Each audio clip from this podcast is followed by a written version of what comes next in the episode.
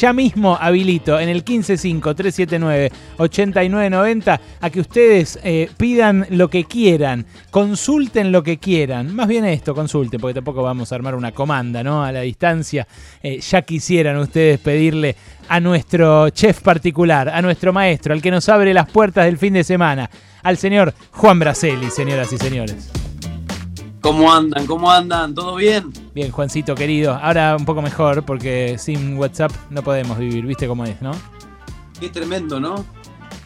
Yo dije, uy, ¿cómo me comunico con los chicos? Empecé a tratar de mandar mensajes, empecé a extrañar Telegram, en sí, fin. Sí, sí, la zozobra se apodera de vos cuando en realidad, bueno, vivimos un montón de tiempo sin WhatsApp, ¿no? ¿No, Juan? La mayoría de nuestro tiempo, gente. Exacto. Pero bueno. Juan, ¿Te pareció a mí o estabas crepitando algo recién? Porque viste que se ve con una camarita por este, esta aplicación que usamos para hacer radio a la distancia. Me pareció ver una brasa. ¿En qué andas, En Juan? Cocinos los viernes siempre se crepita. Por lo Ah. menos vean, hasta que se vengan las heladas es así. Había un pollito espectacular a la parry, unas entrañas que hizo el maestro Gastón Ribeira. A mí me tocó hacer, esto no fue con, prequita- con crepitar, este, hice unas, esta semana le dediqué toda la semana a los buñuelos y a las croquetas. Ajá. Hice de pescado hoy porque hoy es 19 y el 19 se come pescado. En realidad Claro. tenemos pescado un par de veces por semana, ¿no? Pero bueno. Mirá, no sabía. Vos sabés, eh, sabés, Juan, que justo, justo Andrea está aprovechando este consultorio gastronómico y pregunta vía Twitter. Quiero saber cómo hacer unos buñuelos perfectos de forma y de sabor.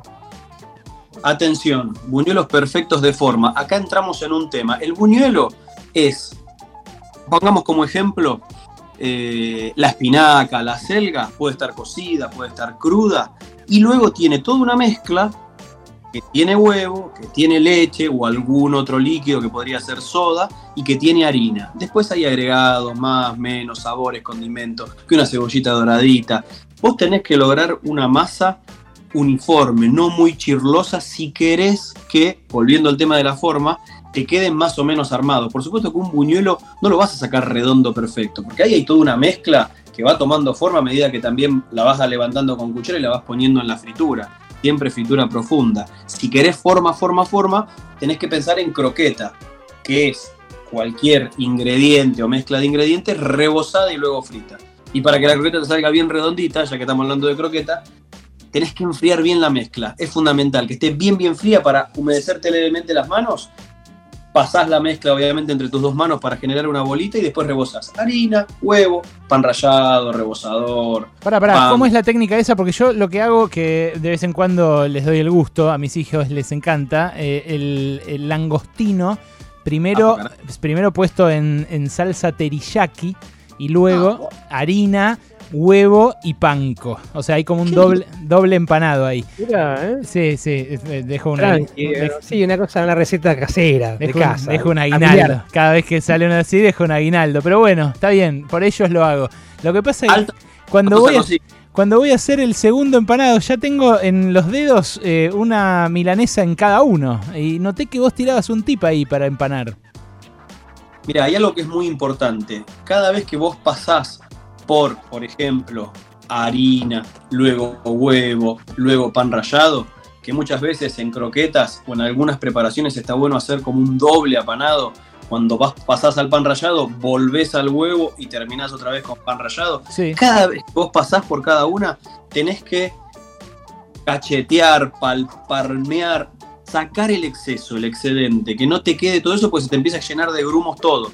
Arrastrás eh, harina, más harina, arrastra más huevo, más huevo, arrastra más, se queda como pegoteada más pan rallado o, o lo que elijas para rebozar. Y otro tema es cuidar el tema de las manos. Uno empieza con las dos manos y ahí estás en un problema, porque obviamente cuando pasás por el huevo se complica. A mí me sirve mucho usar una cuchara y un tenedor. Ah, mira. No, so- no dos cucharas ni dos tenedores. Una cuchara y un tenedor. ¿Por qué? Porque de alguna manera levantás con los dos, pero del lado del tenedor, que lo vas a dejar del lado de abajo, escurre un poco el huevo. Eso funciona muy bien.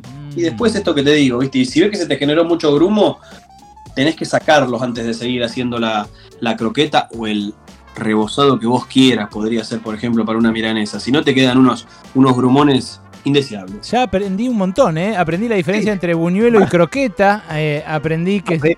A usar cubiertos también, básicamente, y no las manos.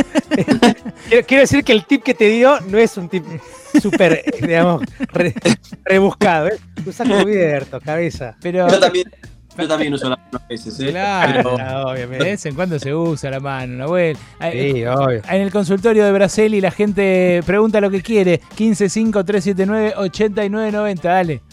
Hola, Braceli Recoveco al habla. Pregunta bastante básica, pero creo que va a ser muy útil para mí. Pollo a la parrilla. Tips.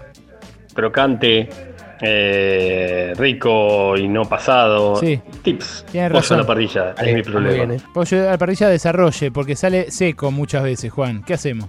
Bien ahí, bien ahí. Bien esto que acabas de decir porque me das un pie y, a- y así arrancaba el tema. ¿Querés que el pollo a la parrilla no te salga seco? Principalmente la pechuga.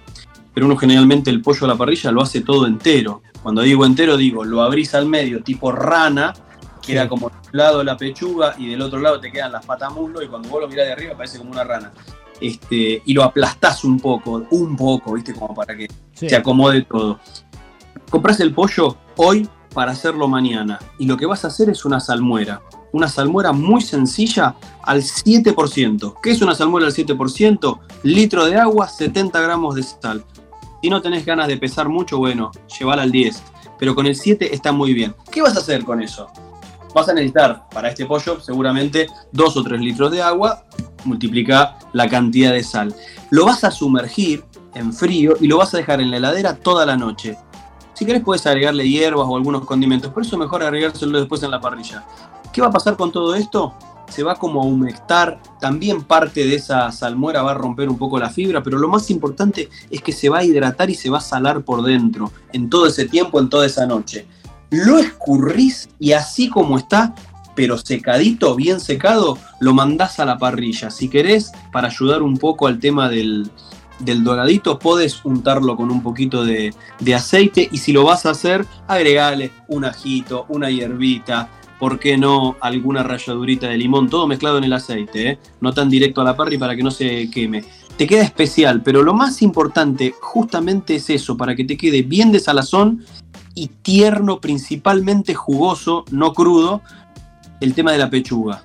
Cuando digo jugoso no crudo, estoy hablando de si vos pinchás, el juguito tiene que salir, pero transparente, no Mm. rosado. Pollo Mm. se come cocido. Sí, esto es importante, ¿eh? Porque, claro, ahí está, ¿qué? La salmonela, todas esas cosas. La citacosis. Sí, sí, por eso. Y te tiro un, tip- un tipcito más, porque pidió algunos, pero bueno, vamos a tirarle algunos. Arrancá siempre del lado que te quedaron los huesos expuestos. Cociná un buen rato ahí, a fuego moderado, tranquilo, le vas dando, le vas dando, y después lo terminás de girar. Y te va a funcionar muy bien, y vas a ver que inclusive la pechuga te va a quedar muy bien. Tengo más consultas para Juan Braceli, el cocinero argentino de Pasaron Cosas. Adelante, dale. Una pregunta para el consultorio Juan Braceli. Quiero saber cómo se monta una crema doble. Eh, si, si es posible que se corte más rápido que la otra crema o cómo montarla bien para que no se corte. Porque tiene más contenido graso y siempre me da miedo que se corte. Muchas gracias. Nahuel, Bien, bien, estoy mirando. Muy buena Nahuel, pregunta. Lo que tenés que hacer es lo siguiente. Eh, la crema doble suele tener un alto contenido graso. Sí, arriba de 30 y pico, 40, 45, hasta 48. Vos lo, lo ves en el, en el pote. Entonces, por añadidura, vas a tener que batir un poco menos. Pero para batir bien, bowl limpio, frío si hace calor, que el bowl esté frío.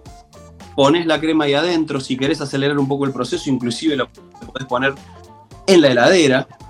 Sacás de la heladera, si querés que sea dulzona, le pones azúcar, la dejás en la heladera, el azúcar se va a disolver sola y vuelve a la cancha y batís.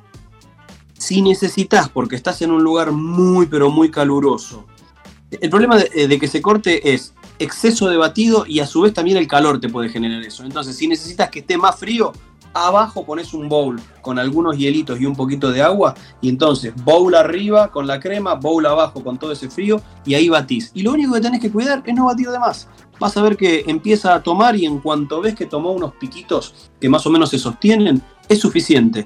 No te pases, no le des mucho, mucho más, porque uno es como que busca esa, esa eh, textura visual del chantilly y a veces con eso te pasas. Si se te llega a pasar, ya lo hemos contado la otra vez, no te queda otra que seguir dándole y dándole, pasarla a otro bowl, lavarla con agua bien, bien helada con algunos cubitos de hielo y transformar todo esto en una rica manteca. Sí, claro, es la, es la salida, ¿no? Al fracaso de la crema, es la salida. Por, Pasarla por un colador. por lo menos zafás así. Bueno, eh, es eh, Juan Braceli, ¿eh? Una más, tenemos una más y dale, dale una más, dale. Buenas tardes, gente.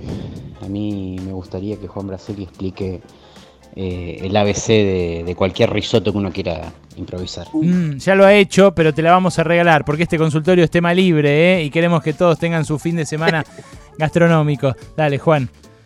el ABC de algún risotto. Mira, la base del risotto, tres cosas fundamentales. Si podés, por supuesto, usa arroz carnaroli. Se produce en la Argentina y está muy bueno. Grano gordito con buena cantidad de almidón. La gracia del risotto es esa.